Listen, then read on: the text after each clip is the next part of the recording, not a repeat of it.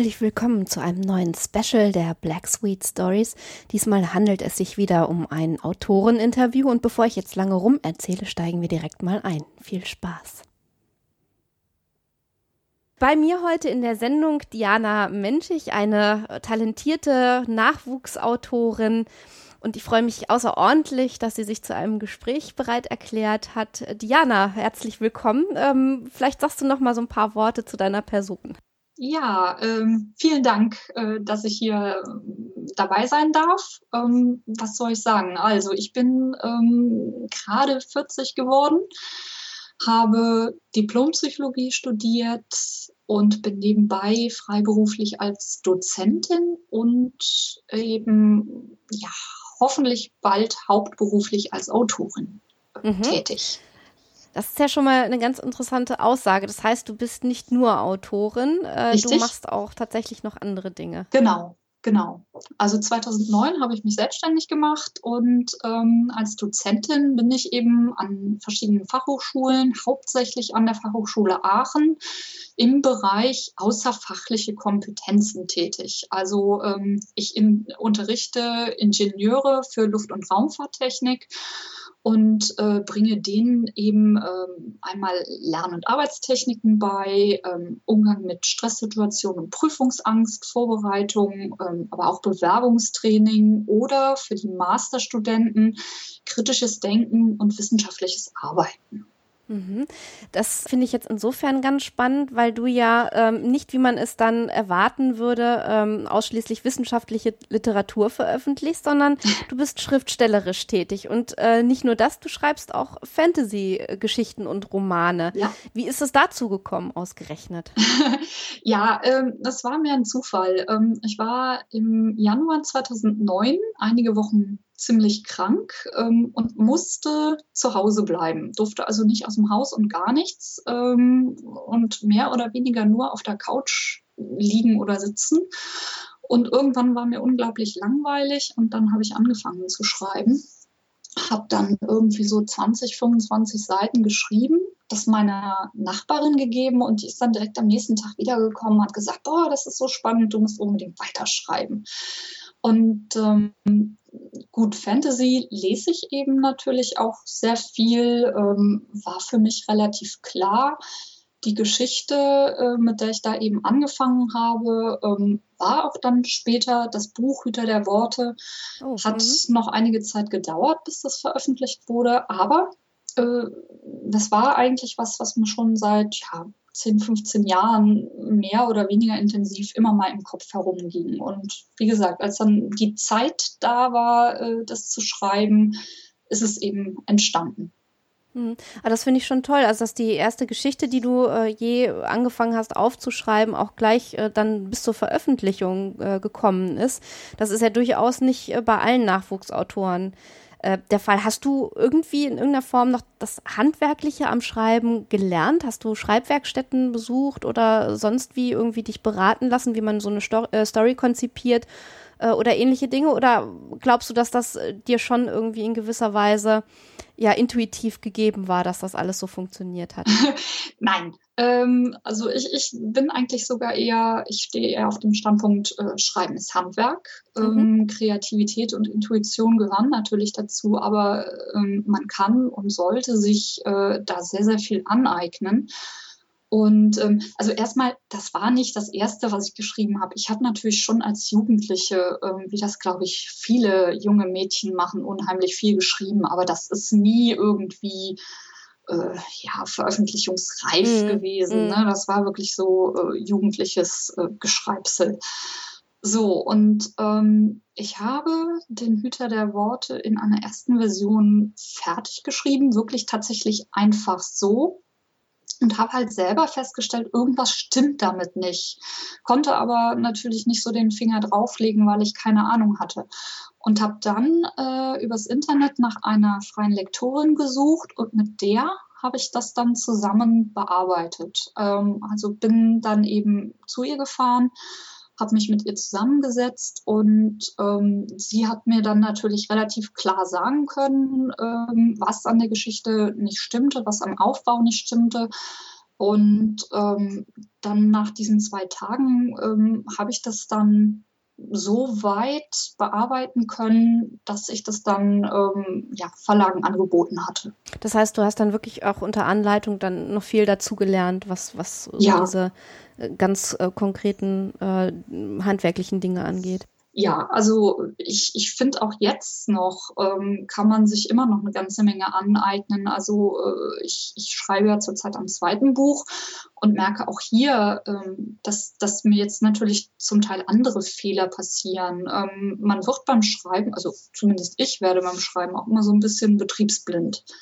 Und äh, bin dann auch immer sehr froh, wenn es Lektoren gibt, die dann äh, den Finger drauflegen können und sagen so, hier, das muss jetzt aber mhm. neu. Und äh, meistens sehe ich es ein ähm, manchmal diskutiere ich. ja. Aber auch da äh, kann ja dann durchaus eine fruchtbare Diskussion äh, entstehen, dass die einen ja. auch weiterbringt. Genau, mhm. genau. Also äh, es gibt, also es passiert eigentlich ganz selten, äh, dass ich das so gar nicht einsehen kann und dann darauf bestehe, das muss jetzt aber irgendwie so sein und so. Und also bisher haben wir immer eigentlich gute Kompromisse oder dann eben auch Alternativen gefunden. Mhm. Ein Testleser hast du wahrscheinlich immer noch. Äh, nicht nur deine Nachbarin, vermutlich, sondern mehr Testleser, ne? Äh, ja, ähm, mal so unter uns. Meine Nachbarin ist sogar zu unkritisch. Ähm, das ist völlig egal, was ich gebe. Sie findet das immer super toll.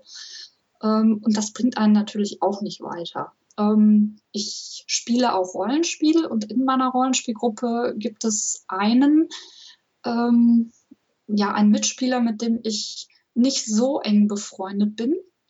Und äh, der hatte damals ähm, ja, Babypause sozusagen. Also er ist äh, als Hausmann zu Hause geblieben und hatte dann eben Zeit, Testleser zu sein und der war knallhart. Und auch da habe ich extrem viel gelernt. Der hat jetzt fürs zweite Buch leider nicht zur Verfügung gestanden, aber ähm, daran habe ich mich auch immer so ein bisschen orientiert. Mhm. Und äh, also mir ist es wirklich lieber, es zerreißt jemand in der Luft, als dass, dass er eben sagt, boah, ist toll, ist toll und ja. Hm. Schluckst du dann erstmal in so einer Situation ähm, oder ist das, ist dir das einfach nur recht, wenn einer da wirklich knallhart die Meinung sagt? Naja, ich muss jetzt lügen, wenn ich nicht schlucken würde. Ketzerische Frage, ich weiß. Ja, ja, eben. ähm, also meistens ist das ja so, dass ähm, ich nicht dabei bin, wenn äh, der oder die Testleser, der Testleser, die Testleserin, dass das die Kommentare gibt. Das heißt, ich bekomme ähm, das bearbeitete Dokument, da sind dann eben Kommentare am Rand. Und ähm, ich merke schon immer so beim ersten Lesen, dass ich dann denke, oh mein Gott, ne, ähm, und alles ist äh, schlecht und so weiter. Und meistens mache ich das so, dass ich mir das einmal eben querlese, mehr oder weniger. Manche Sachen kann ich dann direkt bearbeiten, die dann vielleicht auch eher formell sind. Und äh, die Sachen, wo es dann wirklich an die Substanz der Geschichte geht, die arbeit, bearbeite ich grundsätzlich nicht beim ersten Durchgang, mhm. sondern das lasse ich erstmal sacken. Und ähm, dann meistens fällt es mir dann eben beim zweiten oder dritten Lesen relativ leicht, ähm, weil ich dann den Zusammenhang verstanden habe, äh, in dem dieser Kommentar äh, entstanden ist. Mhm. Und ähm, wenn ich dann eben immer noch nicht einverstanden wäre, würde ich eben nachfragen. Mhm. Ja, aber das ist sicherlich ähm, so eine sehr zielführende äh, Art, daran zu gehen, denke ich. Gibt es irgendwie, wenn du das Schreiben so in deinen Alltag einbaust, irgendwie eine Tageszeit, zu der du am liebsten schreibst? Ähm, oder wie muss man sich das vorstellen? Oder nur am Wochenende? Ähm, wie schaut das bei dir aus? Mhm. Ähm, also ich hatte ja eben mein, meinen zweiten Job erwähnt, die Dozentur. Mhm. Da habe ich das Glück, dass das ähm, Blogseminare sind. Das heißt, äh, die mache ich dann eben äh, am Anfang oder Ende des Semesters über mehrere Wochenenden. Und den Rest des Jahres sozusagen habe ich dann auch äh, die Zeit. Und äh, ich schreibe eher morgens. Also ich stehe relativ früh auf mag das eigentlich ganz gern, äh, so erstmal ein, zwei Stunden schreiben ähm, und dann, ja, kommt so das Übliche, was halt jeder machen mhm. muss, bisschen Haushalt und so weiter. Mhm. Und ähm, ich bemühe mich meistens so um vier, fünf Uhr Schluss zu machen, weil ich dann auch merke, dass ich unkonzentriert werde.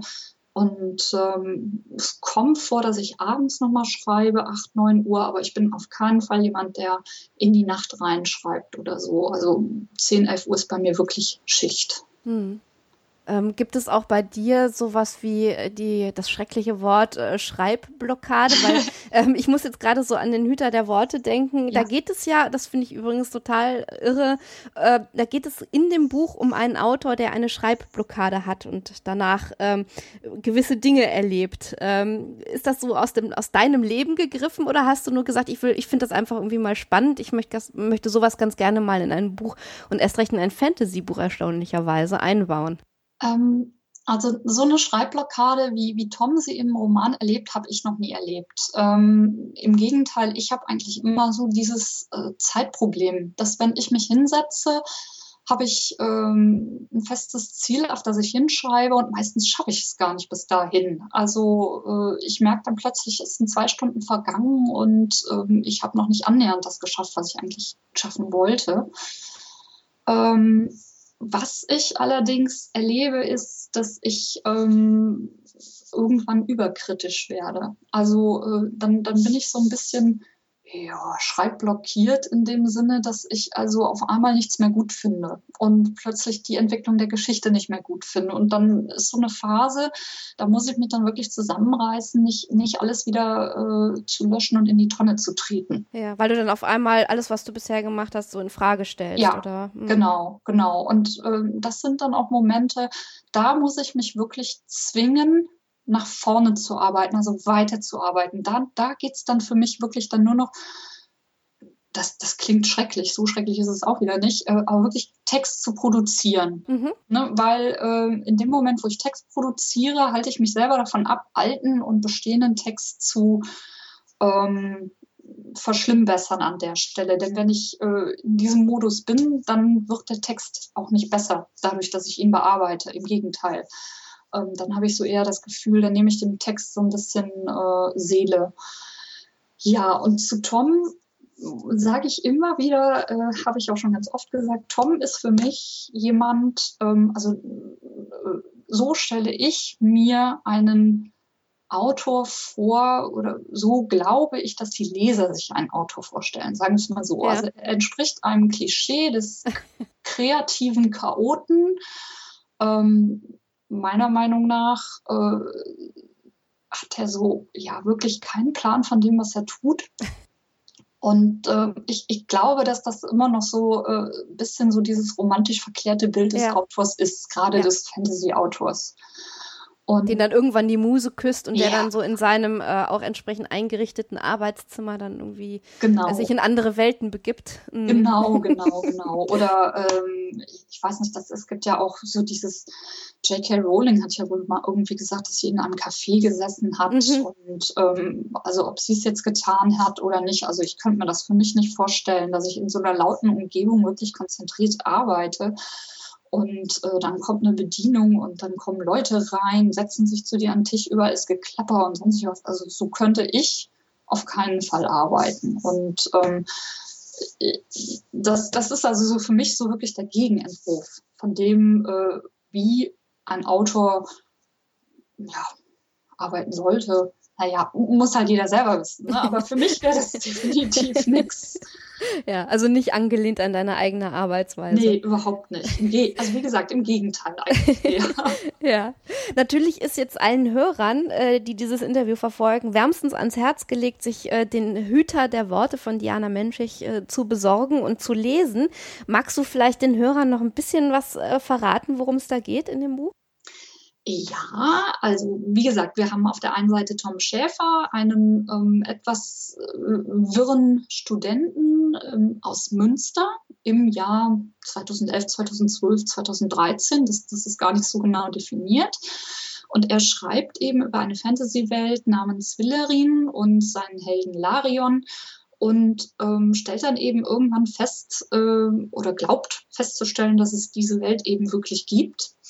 Und mir war es wichtig, die andere Seite zu beleuchten. Ähm, wenn wir uns nämlich in diese Fantasy-Welt begeben, dann haben wir äh, Larion, der eben in seiner Welt äh, einem ganz geregelten Beruf nachgeht. Er ist Grenzwächter und äh, will eigentlich nichts anderes ähm, als ja, sein ruhiges Leben leben und stellt dann eben fest, dass er ja, von einem Autor dirigiert wird. Und ähm, diese Sichtweise war mir besonders wichtig. Äh, und genau darum geht es nämlich, um diese verschiedenen Sichtweisen. Mhm. Ähm, äh, Tom, der eben glaubt, Einfluss zu haben, Larion, der sich gegen diesen Einfluss wehrt, extrem wehrt und ähm, letzten Endes eben dann die Auseinandersetzung und die Frage, wie die beiden damit umgehen. Und nebenbei müssen sie natürlich auch noch die Welt retten. Das gehört in einem guten ja. Fantasy-Roman einfach dazu. Also du, du, hast, man merkt das jetzt auch schon so an der Art, wie du das schilderst, ähm, natürlich auch so einen gewissen Schuss Ironie, finde ja. ich. Das merkt man auch an deinem äh, Schreibstil. Also der ist schon teilweise geprägt von trockenem Humor und äh, durchaus nicht romantisierend.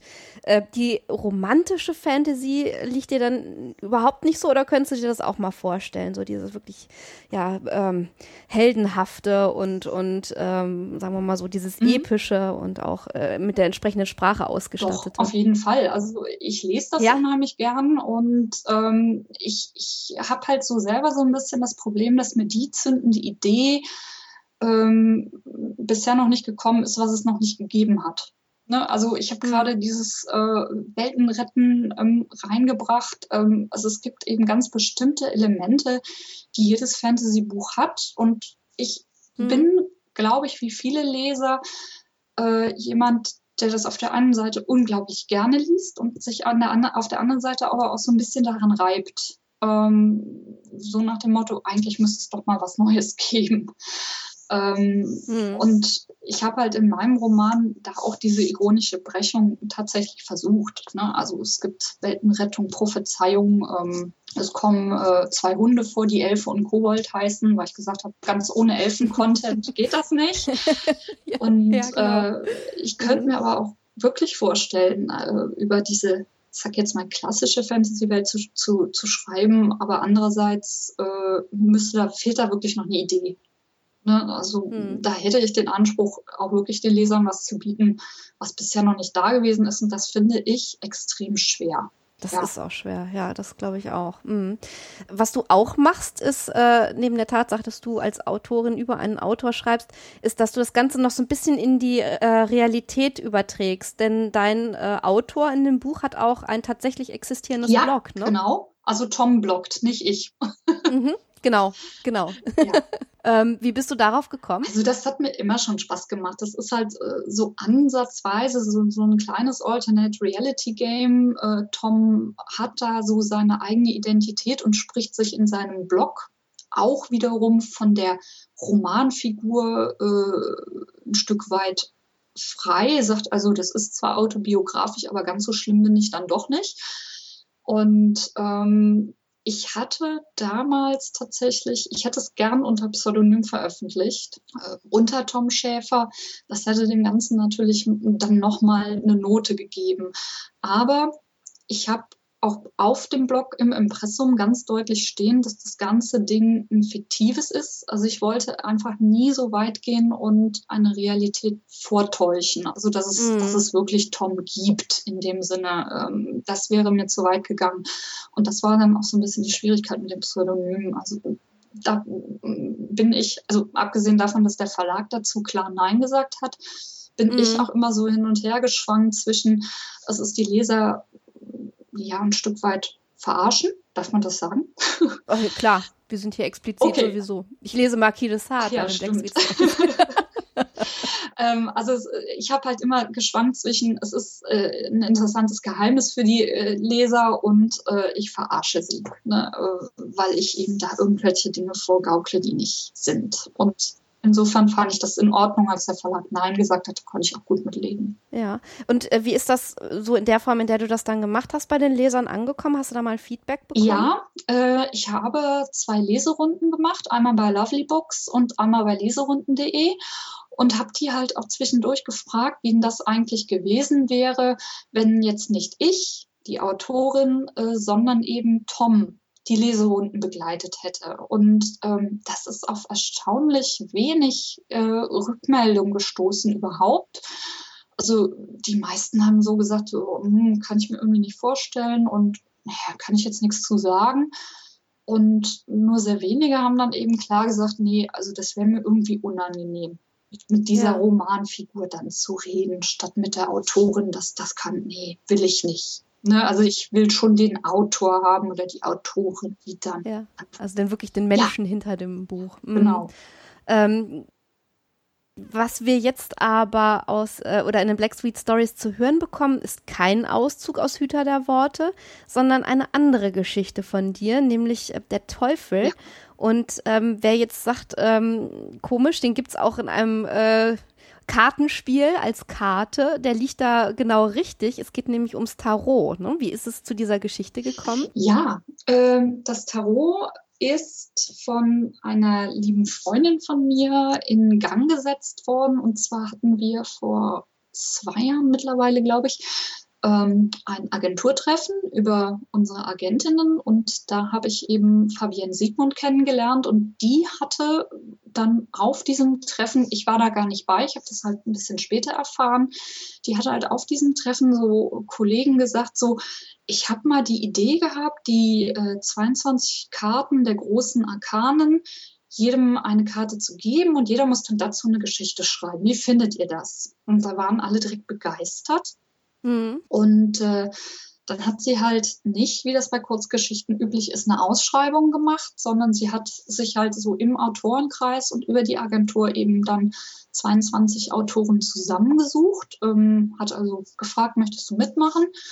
Und dann hat sie die Karten komplett zufällig ausgelost. Das heißt, sie hat sich diese 22 Karten tatsächlich genommen und hat dann eben 22 Zettelchen gemacht und hat dann jedem Autor völlig zufällig eine Karte zugelost. Und das war eine, eine sehr skurrile ähm, Situation, weil wenn man mal so überlegt, der Teufel ist eine sehr geniale Karte. Und ähm, auch so in der Bedeutung her gibt er unglaublich viel her. Aber ich habe halt äh, den Brief bekommen, ich habe die Karte ausgepackt und gedacht, boah, dir fällt zu jeder Karte was ein, nur nicht zu der. also warst du nicht unbedingt so glücklich damit im ersten nee, Augenblick. Nee, und äh, das ging ganz vielen so. Ähm, also es gab Leute, die dann halt gesagt haben, äh, ja, ich habe schon auf eine bestimmte Karte spekuliert, aber war ja klar, dass ich die jetzt nicht unbedingt bekomme. Also den meisten ist es genauso gegangen. Also du kriegst halt die Karte und sagst so, oh, na, was soll ich denn jetzt dazu schreiben? ja, und ähm, eine, eine, Geschichte, die auch im Vorwort ähm, vom Tarot erwähnt wird, die ich also ganz, ganz großartig finde, ist ähm, mein Kollege Oliver Plaschka.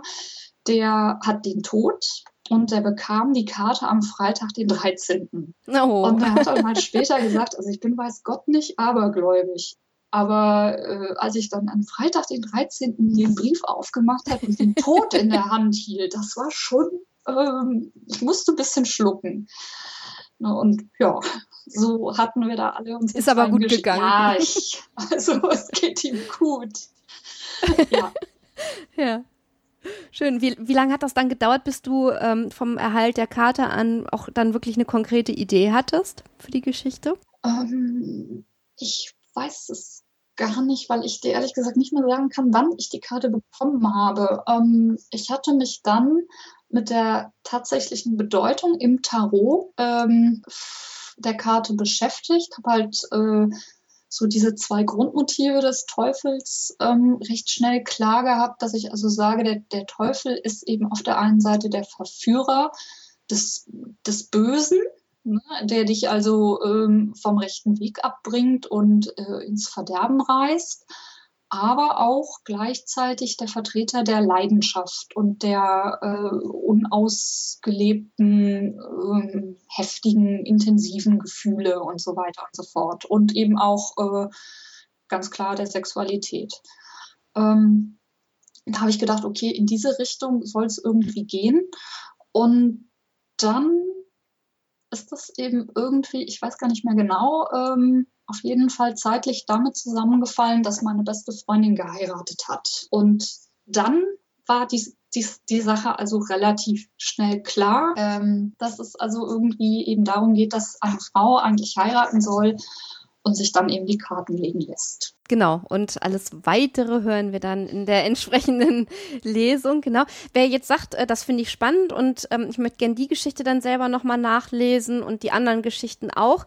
Ähm, das Tarot herausgegeben von Fabian Siegmund, ne? Und in welchem Verlag ist das erschienen? Das ist der Verlag Torsten Loh. Werden wir dann auf jeden Fall nochmal im entsprechenden ähm, Eintrag auf der Seite verlinken. Also wer sich das dann, das und den Hüter der Worte besorgen möchte, der kann das dann direkt tun.